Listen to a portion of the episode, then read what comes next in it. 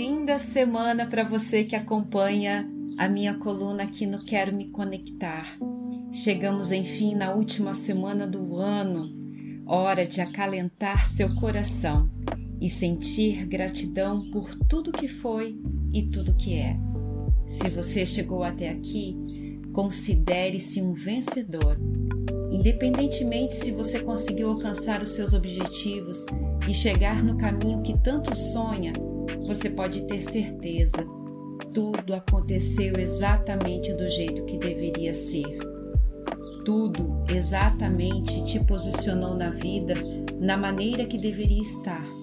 E o que não aconteceu ainda não é para ser.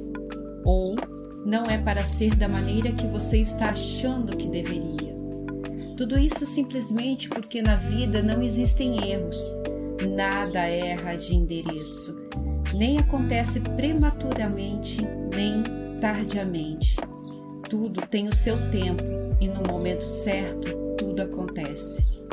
Seja grato por todas as experiências, conquistas, aquilo que você considera erros e perdas, porque no universo não existe erro algum e Deus, com sua inteligência, faz sempre por nós o melhor. Você não tem noção do que Deus possa estar te livrando e protegendo quando o que você considera frustração e injustiça não acontecem. É momento de gratidão. Agradecer mesmo aquilo que não aconteceu, que você julgava que teria que ter de acontecido. A, inteligência divina gere tudo. Eu, você e o todo. Confie e agradeça. Essa semana, dia 29 de dezembro, acontece o posicionamento astrológico mais importante do ano. Júpiter, o planeta da expansão, entra no signo de Peixes, o signo da espiritualidade.